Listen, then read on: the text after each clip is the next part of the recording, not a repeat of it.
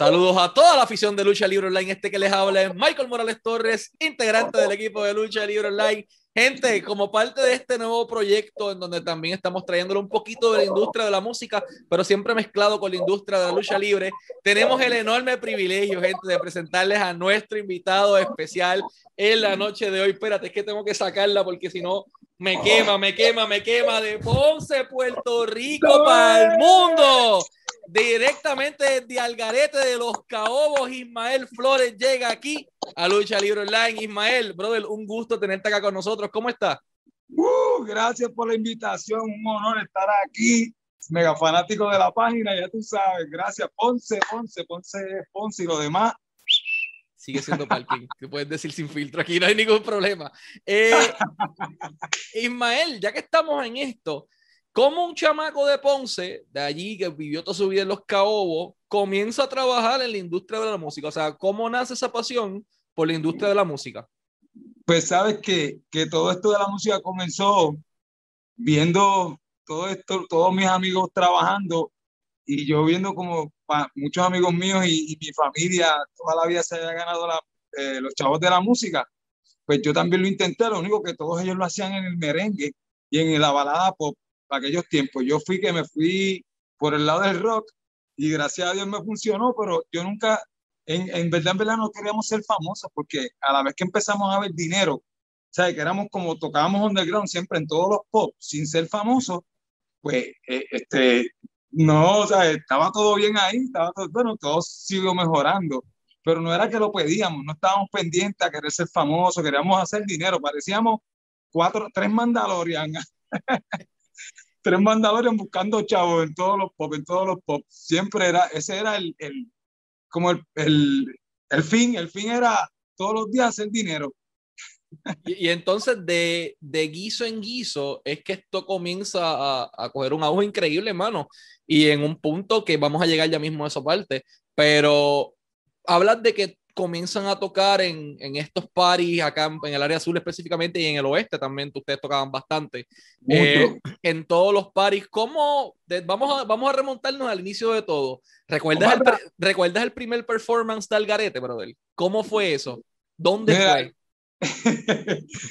eso fue en la calle, yo creo que, no me acuerdo cómo que se llama, yo creo que es la, no, no es la tocha. Yo no sé qué es la calle donde está la hielera de Ponce no esa, es la Hosto, esa. es la Hosto. En la Hosto había un pop que no me acuerdo el nombre, pero solamente tocamos una vez y en ese tiempo Algarete, yo era el, yo, en ese tiempo yo era el cantante al frente, el baterista se llamaba Felo, Felo baterista, el que tocó conmigo casi toda mi vida, que era Ramón, se llamaba Felito, el bajo y Leo en la guitarra. El concepto de Algarete fue tan y tan y tan fuerte que el guitarrista estaba tocando con, tenía un arma al frente encima del, encima del amplificador, el otro, ya tú sabes, era como un algarete, estaba donde, ¿verdad? Era casi una ganga. ¿Y cómo reaccionó el público en aquel pop en la Hostos en Ponce cuando escucharon a estos chamacos tocar por primera vez? ¿Quién era el público? ¿Quién, ¿De qué consistía? ¿De personas mayores? ¿Personas de había, edad? Había, había, lo más que ven eran borrachos. no, pero de verdad que todo el mundo, acuérdate que lo que yo siempre he tratado de hacer es no imitar a nadie. Yo, yo siempre, como yo tengo mi estilo, yo siempre quería traer lo que yo sé, o sea, y unirlo con todas las otras mezclas que yo tengo. Y entonces eso fue lo que nos hizo ser único. Y, y, y desde ese momento la gente vio la, la, originalidad que teníamos y las loqueras que teníamos en tarima, que yo a veces nos equivocábamos y decíamos, eh, espera un momento, que esto no va aquí. Y la gente se empezaba a reír. Era tan tan normal que la gente se, se identificaba con nosotros.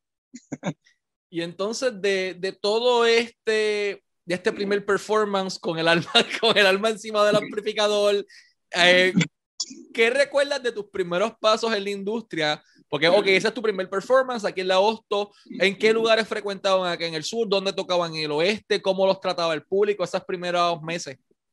Bueno, de, los primeros años del Garete, antes de, de, hacer nuestro, eh, antes de hacer nuestro primer disco, irnos mainstream, pues nosotros tocamos de martes a domingo.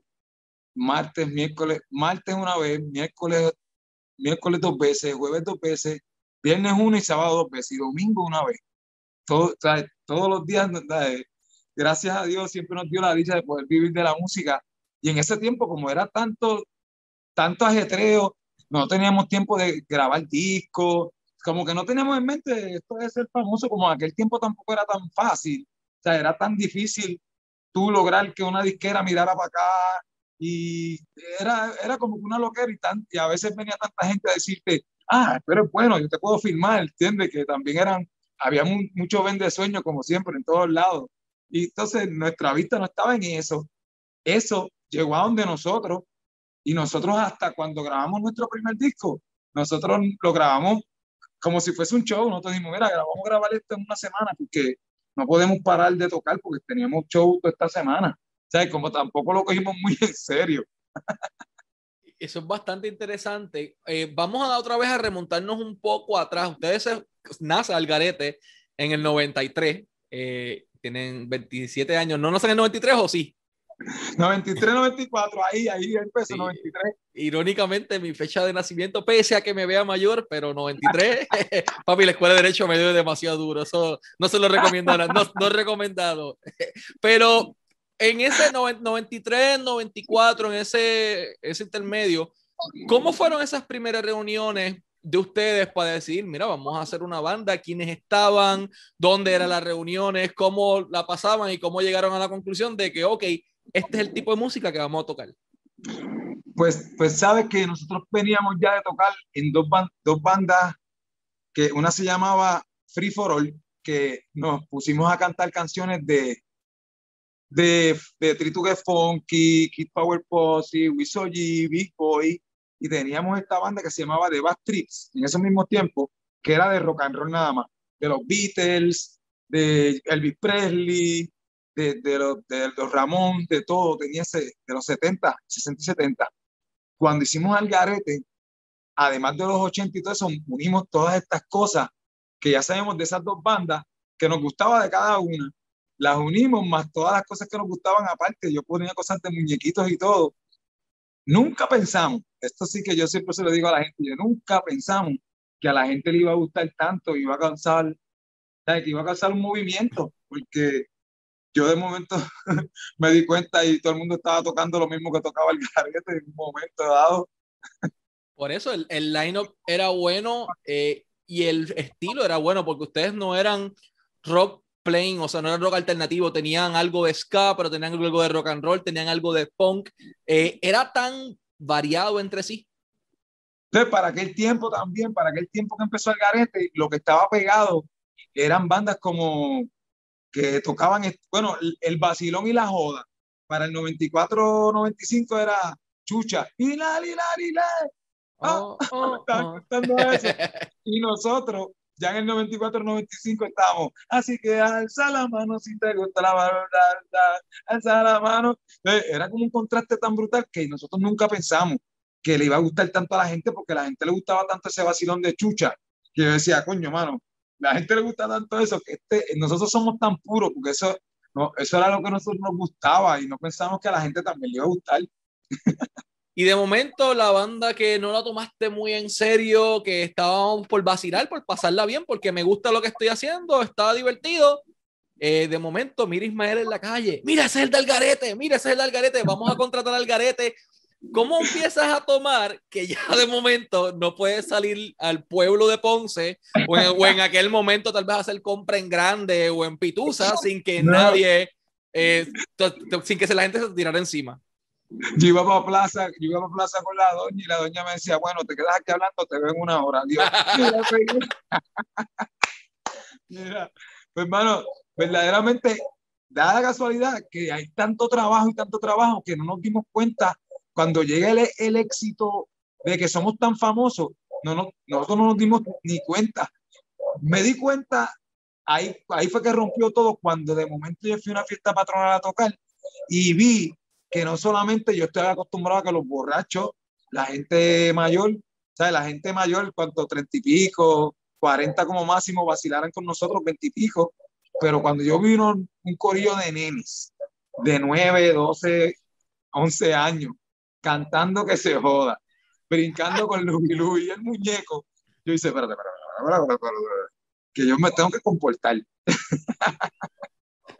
yo me tengo que comportar un poquito porque ya hay otra gente que me están viendo de otra manera y tengo que como que bajarle un poquito de ahí. Eso fue lo más difícil porque de tu venir, de tu venir de cantar en pops y en sitios que no te ponen restricciones, a tu tocar en sitios que ya te está, te está yendo a ver un público más mainstream, que son familia, te van yendo de familia, pues tu vocabulario, tu show, tú tienes que como que... Era de fuego en el amplificador. Que convertirlo en, PG-13 casi, casi R. Tienes que, como ya tú sabes. Y para mí eso fue lo más difícil en cuanto al contraste de, de ser famoso en una tarima a, a, a no serlo. Tienes tener que no regirme por una regla, porque todavía seguimos al garete, pero si no, al saber que ya hay otro público que nos está siguiendo, pues ser un poquito más respetuoso, porque antes no nos importaba un divino, no importaba nada. Bueno, tú tuviste que haber jangueado con nosotros en Monte Carlo. En, en, varios lugares. Eso es lo interesante, que ya mismo llegaremos a eso.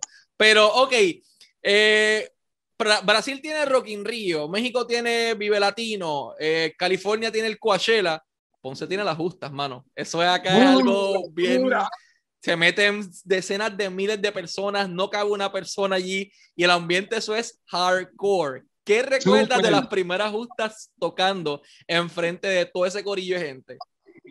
Macho, eso es increíble. La cuestión es que, que, tú te, que nosotros no gozamos tanto el show que, que, que lo que nosotros transmitimos, la gente se vuelve, se vuelve loca. Da gracias a Dios que estamos hablando de hace mucho tiempo y todavía en estos tiempos, antes de pandemia y lo que hemos hecho por ahí, no escondido, sino que con, con todos los, los, sistemas de rigor, ¿viste? También la gente sigue brincando y para mí esa es la bendición más grande. Por eso, y lo interesante es, nuevamente, un chamaco de aquí de Ponce, de los Caobos, con el grupo de pana, que no tenían fe en la banda, de momento les da con grabar un disco para el año 2000 para allá. Eh, el grupo, el disco se llamaba Algar, Algaretime. Fue en el año 2000. Algaretime, Algaretime. ¿Qué significó, ¿Qué significó ese disco para ustedes? ¿Cómo logran concretar este proyecto? ¿Y quién decide, ok, ya es hora de grabar un disco? Pues mira, nos dan la oportunidad de Diriri Music. En aquel tiempo esa era una, una disquera que era de Underground, de, de, de Tabachecina, Pirí, Michael Manuel. Era una disquera de esas. Entonces nos dan la oportunidad de, de grabar. Y como vuelvo y te digo, nosotros no estábamos tan interesados en grabar porque no hacía mucho tiempo, en unas justas de que tú mencionas, nosotros hicimos un disco en vivo. No, porque nosotros dijimos, ok, ya la gente está yéndonos ahí a, a, ver a los shows. Pues vamos a grabar un show en vivo y lo vendemos en el mismo show y, y ya, ¿sabes? Ya como quiera vamos a ir a con alguien en el show, ya llevamos a alguien si nos lo compran bien y si no también, estamos, estamos cuadrados. No, no puedes creerlo, que fuimos jueves de justa, hicimos 200 CD. Se fueron los 200 el jueves de justa y de jueves para sábado, o sea, el viernes por la mañana, para sábado hice 300, porque en aquel tiempo no era la máquina que ahora tú supas 20 de, un cantazo, antes era uno a uno, un gato, un gato, uno a uno. El sábado hice 300 más y se fueron los 300 el sábado. O sea, que el domingo, cuando terminamos de contar, los chavos de la Junta que hicimos en la Junta tocando, ganamos más de los CD. Por eso, porque a, a, 20 pesitos, que era lo que estaban en aquel momento. No, no los, dimos a, ese, los dimos a 10 porque eran vivos y eran, eran este A, 10, 500 son, son 5 mil pesitos que caen como anillo al dedo, brother. Lo sabes tú. y entonces, eh, ese primer disco, ¿qué recuerdas de, de, trabajar la producción con la disquera, con los muchachos? Nuevamente, ¿te lo tomas con el mismo flow de que vámonos literalmente al garete por ahí para abajo a hacer lo que nosotros hacemos o hubo un poco más de organización por parte no, de la pues, disquera? Entonces, no, nosotros llegamos, nosotros llegamos al garete, llegamos allá al garete y el producto, nos puso, gracias a Dios siempre por estas bendiciones que nos ponen en el camino, nos puso a, a, al productor se llama Elvis Cabrera, que no sé de él y espero que si está viendo esto, Elvis, donde quiera que esté, te quiero un montón, papá. Tú eres de, el creador de Algarete Mainstream fue usted. Mira, nosotros llegamos allí al estudio y, y Elvis nos dice, ok, muchachos, ¿qué vamos a grabar? Y nosotros, pues, vamos a grabar esto que nosotros tocamos vivo y la gente le gusta. Que se joda, que se joda, joda, que se joda, que se joda. Y él, ok, ¿Y cuál más? Y nosotros pues esta, a Luis, Luis, wow, ¿qué pasó? Y él me dice, ok, lo que ustedes están tocando ahora mismo aquí, ¿cuánto dura? Ustedes se han dado cuenta. Y nosotros, un minuto, necesitamos tres para que sea una canción. y nosotros como que, ¿cómo? ¿En serio? Sea, que pues, nos faltaba más de la mitad de la canción para que fuese una canción verdadera. Lo que pasa es que en vivo nosotros las hacíamos y empezamos a joder con la gente y duraba media hora vacilando con el público, pero en verdad, verdad, cuando tú la fueses a grabar, era un coro y una estrofa, ¿entiendes? Y entonces, de, de ese track de un minuto, ¿cómo logran dar a luz tres minutos de canciones por ocho canciones en una semana? ¿Cómo lograron hacer todo eso? Ya tú sabes, nos acuartelamos, escribimos todas las noches, gracias a Dios tenemos gente que escribe, este, Víctor Cuervo Soler tenía muchas de las letras también ya escritas que, que, que él participó en el disco, las de nosotros también, que todas esas canciones que, que estaban en el disco, como El Muñeco, era una canción de Bladurán, que nos, de Bladurán, que es un dominicano, que esa canción originalmente es en, en bachata, y nosotros la hicimos como si fuese un vacilón y una joda. ¿Entiendes? que eran canciones que ya nosotros no sabemos que para grabarla eh, fue bien rápido. Cuanto a hacerle el minuto, pues a Elvis Cabrera dijo, güey, vamos musicalmente, vamos a meterle piano, una guitarra, vamos a meterle más coro. Entonces, por eso era que cuando tú escuchabas ese disco Algaretán, Algaretán versus Algarete en vivo, tú decías, espérate un momento, Algarete en vivo es como alcohol y este Algaretán, Algaretán es como que hecho para el público mainstream. Y ese fue ese disco público mainstream fue el que nos hizo que pegáramos y que todavía después de 25, 27 años estemos todavía en la palestra musical. Y entonces, de ser estos chamaquitos tocando aquí en la Hostos, en Ponce, con cinco borrachos, ¿cuál es el primer viaje al exterior que les toca dar y cómo los trató el público, si es que lo recuerda, o dónde llegaron a tocar, qué países, qué ciudades de Estados Unidos? Pues gracias a Dios, este, Latinoamérica no hemos podido, no hemos podido llegar. Fuimos a España, que fue eso fue, fuimos a un festival en España y, y estaba ese, en ese festival nosotros tocamos y el que cerraba ese festival eran este, los Village People, los originales, cuando ellos estaban otra vez. Y ese macho estuvo increíble, yo nunca me imaginé. Y después en España por allá, estuvo salvaje ese viaje. Hemos ido en Estados Unidos, Nueva York, Boston, Orlando, Florida, Miami. Hemos estado en, en, en todo Estados Unidos. Nos falta Latinoamérica que todavía, ahora con esto que estamos haciendo, sabemos que vamos a, a llegarle allá a toda esa gente para que sientan este calor del garete y el vacilón de electricidad. Y de eso mismo vamos a hablar. ¿Qué hay nuevo por ahí? Que de momento vi que estás por ahí por Bahía, que de momento vi que estamos grabando aquí en el Fort Delicias, en Ponce, que vemos una producción de lo que a la gente le gustaba, pero con un flow nuevo. Háblame un poco de eso, Ismael. Mira, ahora mismo, ahora mismo, ahora mismo que estamos hablando, está corriendo la canción de La Isla del Encanto. La Isla del Encanto es una canción que habla de, de nuestra islita cuando más lo necesita. Necesitamos darle ese cariño a nuestra isla y unirnos más como pueblo. Y esa canción como que llegó un momento cuando, al, cuando la hicimos originalmente en el primer disco, estamos haciendo todos esos éxitos de antes, lo estamos rehaciendo.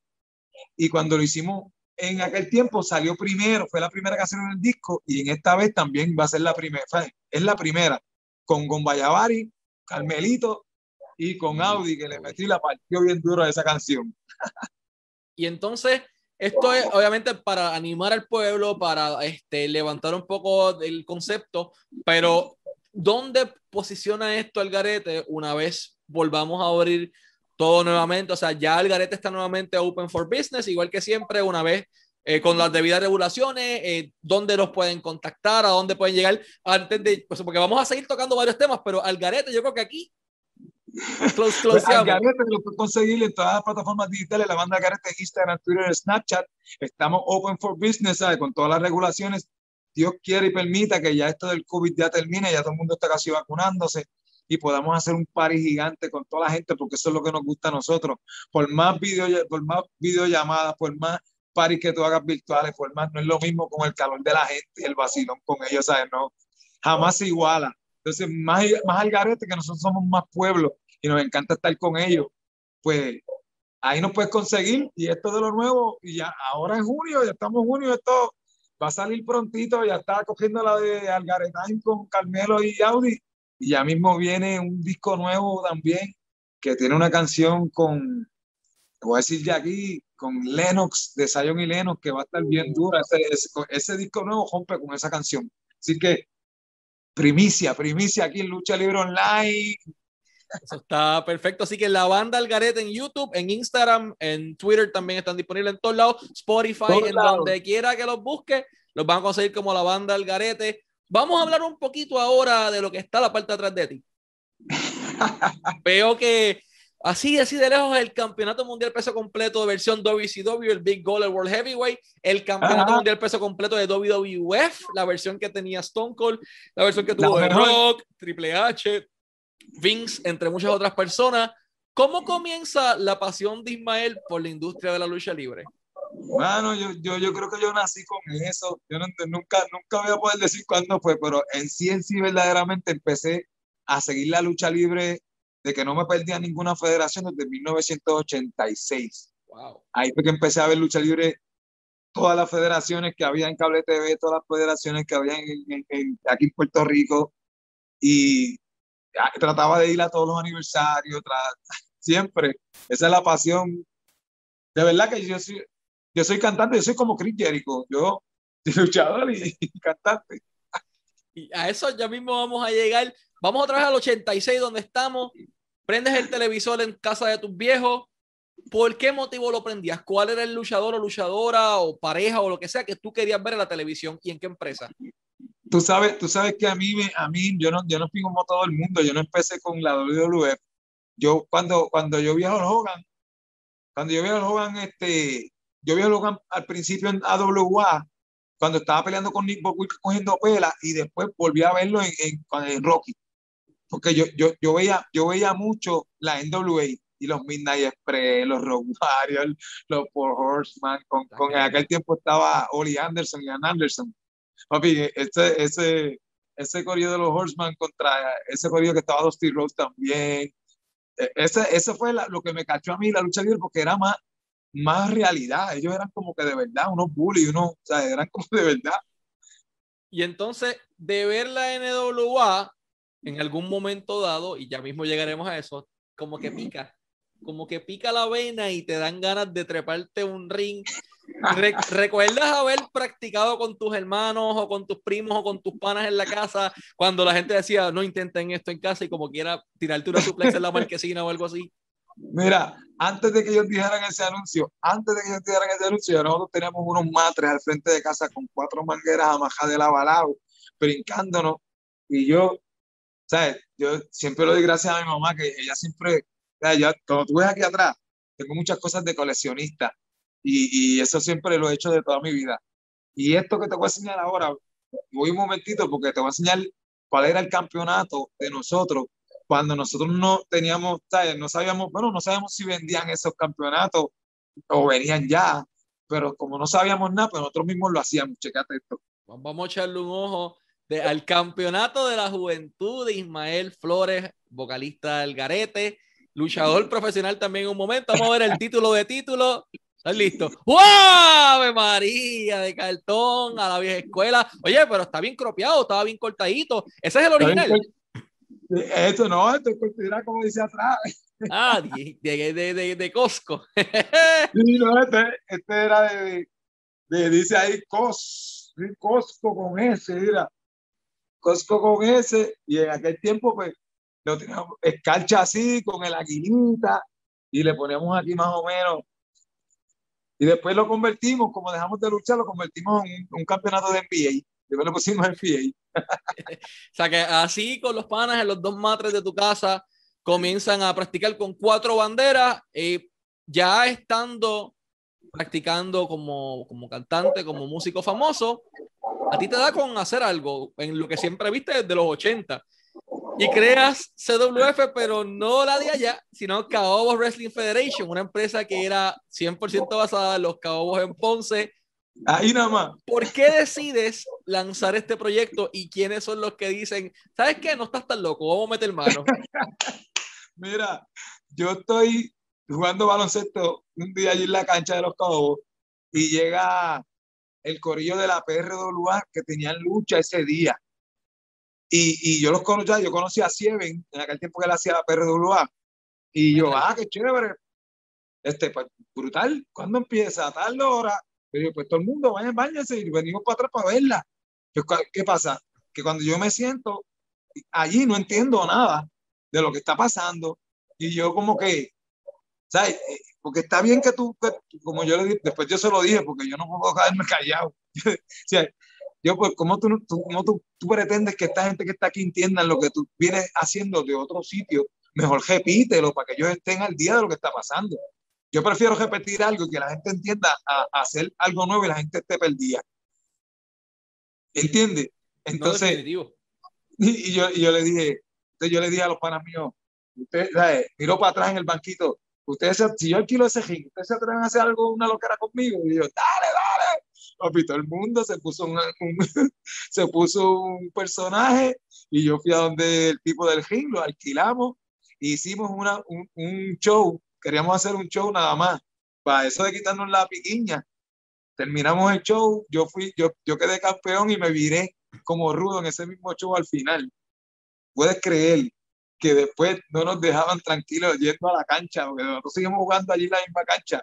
La gente, ¿cuándo es la próxima? Ustedes son unos sucios. Este, este, este, todo el mundo como que estaban envueltos. Que después hicimos la segunda y tercera y cuarta y quinta y quinta. Estuvimos cuatro años haciéndola. Por eso, de, de una cartelera para curar la vena, ya era algo más establecido. Háblame con qué talentos estabas trabajando, porque, ok, el main era el grupo de Ismael con las historias que ustedes estaban corriendo, porque son empresas y estaban corriendo sus su historias, pero ¿qué complementos externos llevaban a esa empresa? Yo siempre llevaba, una vez fue Chicano, una vez fue Mr. Big, también fue Just Perfect, también fue Kike Fru, siempre los llevaba a ellos para que hicieran los openings de la, de las luchas porque muchachos, ¿qué, mejor la ponen de lucha con luchadores bien de verdad, que ellos eran, nosotros éramos como queriendo ser luchadores, pues ellos eran los de verdad, ¿entiendes? Ellos ponían el, el show activado, nosotros y lo ponemos más activo todavía. Pero también una vez fue Sabio Vega y la compañía, ah, con el Rey Phoenix, eh, Miguel Pérez, fueron ellos y, y, en ese tiempo nos dieron prop al corillo mío que se llamaba Los Corruptors y nos dieron props a ese corillo como, como si fuésemos parte de la compañía de Sabio Vega. Diablo, pero te llevaste al Rey Fénix en su apogeo, a Sabio Vega WWE, ya en su apogeo en Puerto Rico, era el tipo más odiado. Sí, mira, si cuando en esa, en esa, en esa cartelera, Sabio fue tan brutal con nosotros que él, él, no, él me decía, man, si tú quieres salir con, con alguien de los muchachos, yo, pues yo con el Rey Fini, pues yo era el campeón y yo iba a perder esa noche yo iba a salir con el Rey Fini y, y, salimos por la cortina y el Rey Fini diciéndome, usted sabe lo que hacer, lo ha bien brutal, de verdad que eso fue una experiencia que increíble, increíble, da, lo más cerca a ser un luchador verdadero. y entonces, eh, ok, tuviste la empresa de lucha, tienes la banda El Garete, pero déjame sacarlo por aquí, yo creo que se ve, aquí dice Jíbaro, Modern Day Jíbaro, la camisa de Reconstruction rcwnation.com, y tienen algo corriendo con esta palabra y se llama eh, el Secret Service, el Jíbaro Secret Service Show, si no me equivoco el nombre. El Jíbaro Secret Service Show. Estamos bien el nombre. ¿Cómo nace eso? ¿A quién se le ocurre? Mira, pues yo sé que ustedes conocen a Gustavo Laureano de la secta. Claro. Es mi, ese es mi hermanito, mi broski broski. Y un día estábamos en una barra vacilando con un par de panas y él sale diciendo, mira, pero esto, nosotros tenemos que hacer esto mismo, pero que la gente lo vea, chicos, porque estamos, esto es un vacilón brutal. Y yo, y si llevamos a panas de nosotros que se creen artistas y vacilamos más todavía, mejor. Y, el, y se va a llamar el Jíbaro Secret Service Show. Y, no, y ahí mismo, no pasó ni cinco minutos, ya mi manejador tenía el logo, ya yo tenía el sitio donde hacerlo. Ya, eso fue como que, vamos a hacerlo. Y, gracias a Dios hasta ahora llevamos por el episodio número 8 y hace poquito grabamos Palma, so que hay este Jíbaro para rato. Y eso va a seguir saliendo. Lo pueden conseguir así mismo en YouTube. El Jíbaro Secret Service Show corridito. También está disponible en Instagram como el Jíbaro Secret Service Show. Eh, háblame un poco del concepto. ¿Por qué el nombre? ¿A quién se le ocurre? Eh, ¿Por qué añadir a Gustavo Laureano? Entonces tenemos dos vocalistas importantes en Puerto Rico de banda. hablando con luchadores, con artistas, hay de todo un poco. Explícame un poco el concepto. Sí, por eso mismo, porque queríamos traer, el, el, show es de nosotros dos, los dos fuimos los creadores y queríamos traer, siempre traemos personas que ¿sabes? son nuestros amigos en la realidad, pero los queremos traer no como, como si fuesen artistas que siempre los llevan a un sitio a entrevistarlos. ¿Cuándo empezaste? ¿Y cuándo se entienden? No. Aquí queremos que, como, como lo que pasamos siempre que hablamos, las loqueras que hablamos normalmente, y, y queremos traerlo así que se vea natural, como, como siempre lo hacemos fuera de, de cámara, pero haciéndolo en la cámara. Y ha quedado súper brutal, de verdad, de verdad. O sea que más allá de entrevistar, es un vacilón con, con tu mismo crew, eh, pero tienen también luchadores envueltos porque por ahí estuvo Pedro Portillo, así que el decidiste añadir eso. ¿Qué se sintió el shock eh, después de tantos años sin coger un palmetazo al pecho? Mira, pues Pedro Portillo pegaba duro, pegaba duro, pegaba duro. Pero ¿sabes qué? Que tuve la oportunidad hace, no le he dicho esto a nadie, te lo voy a decir a ti, porque aquí es que tengo que decirlo. Estuve hace como un mes en donde, en, eh, no sé si tienes que saber que están haciendo la película de, de la lucha libre de puertorriqueña. Ajá, Hugo está trabajando en la producción también. Pues, pues eh, estuve, estuve un ratito en el ring y estaba practicando Bellito Calderón y estaba practicando Jaime Espinal, y estaban practicando un par de muchachos y yo me metí a vacilar con ellos y cogí un par de bombs, cogí un par de lazos vaqueros, cogí par de, cogí par de boots de Bruce Brody, el que va a ser de Bruce Brody. y mira, al otro día tenía la espalda lo más bien. So que el chop me dolió un poquito más que aquello. Pero si Bad Bunny lo hizo allá, si Shaquille está en AEW, sí. ¿por, qué, Ismael no puede ser la persona en ser el artista haciendo la transición a la lucha libre de Puerto Rico. ¿Te gustaría la idea? ¿Estás interesado? Bendito, si es que si todo el mundo lo sabe, yo siempre he estado pegado a esto. Estoy yo, esto no lo sacamos del sistema, por eso es que siempre que, siempre que tenemos algún proyecto, la lucha libre viene para el garete y la lucha libre y los juguetes, van los tres a la par, siempre. Por eso, y entonces ya que estamos en el tema, no, Benito era un tipo que tenía cero experiencia en la industria, cero. En tres meses, entrenando todos los días, vomitando, con dolores de cabeza, se tuvo que poner hablando y todo, pero lo hizo. ¿Qué opinas del performance del mano? Papi, durísimo. además, el que sabe de lucha libre sabe que con los tipos que él estaba trabajando, de Missy Morrison, son tipos que, que van a hacer lucir la, hasta, el que menos sepa, es como ellos son como rifles de estos tiempos. Y, y, y, aunque él hizo todas las movidas, él, es que él lució también, lo, ¿sabes lo, lo brutal? Porque yo siempre he dicho que la lucha libre, cualquiera puede tirar un puño, pero vender vender que te duele, vender que te, que, venderlo, él lo hizo también. Y eso fue lo que está, tirar puño solo hace cualquiera. Vender, el, vender lo que está pasando, eso fue lo mejor que hizo Bad y yo guillado. Papi, siempre se la doy, siempre se la doy. Oye, es que le metió su estilo, que es lo interesante de, de todo el asunto. Y no, porque mucha gente esperaba que el tipo ah, va a fracasar y como que le auguraban eso y fue todo lo contrario. Y eso en Puerto Rico se ha hecho durante mucho tiempo. Hemos visto personas que han ingresado a la industria de medios externos y les ha funcionado. Yo recuerdo la lucha de Cobo Santa Rosa en Puerto Rico. con, Carlos, con Carlos. Carlos, Cobo luchó. Cobo luchó. Eh, el mismo enjabonado, el enjabonado fue vendiendo. No te quedes enjabonado. Y se quedó. y le funcionó porque él estuvo un periodo de tiempo. Ismael. Sí, completo fue y todo, campeonato completo vamos, vamos por un ping-pong. Te voy a mencionar eh, un nombre y tú me vas a venir, me vas a responder lo primero que, que llegue a tu mente. Estamos ready, ¿verdad? Vamos allá. Vamos allá. Toño Jaume de Escapulario. Papi, caballo, caballo. Gustavo Laureano. Chacho, rockstar. Fofe. ¿Cuál? Fofe, de, de circo, de Fofe y los fetiches. La mejor melodía de Puerto Rico. Sabio Vega. papá. papá. El León Apolo. Chacho. no este. Chacho es mi pana, bro. El de Ponce también. como diría Polo en una palabra, este, ganas de hacer, ganas de hacerlo. Ese tipo sí que se la ganó. Mallita. Mallita, Mallita es el próximo. ¿Quién, quién? María Meléndez Altieri, Mallita, tu ex ah. Mallita, Mallita. Es que de política yo, muchacho, estoy yo. Te estoy, vacilando, tranquilo, que te estoy, vacilando con eso. Joel. ¿Quién? Joel. De Joel y Randy, que también salió de acá. Que también salió de acá. Mi hermanito, mi hermanito.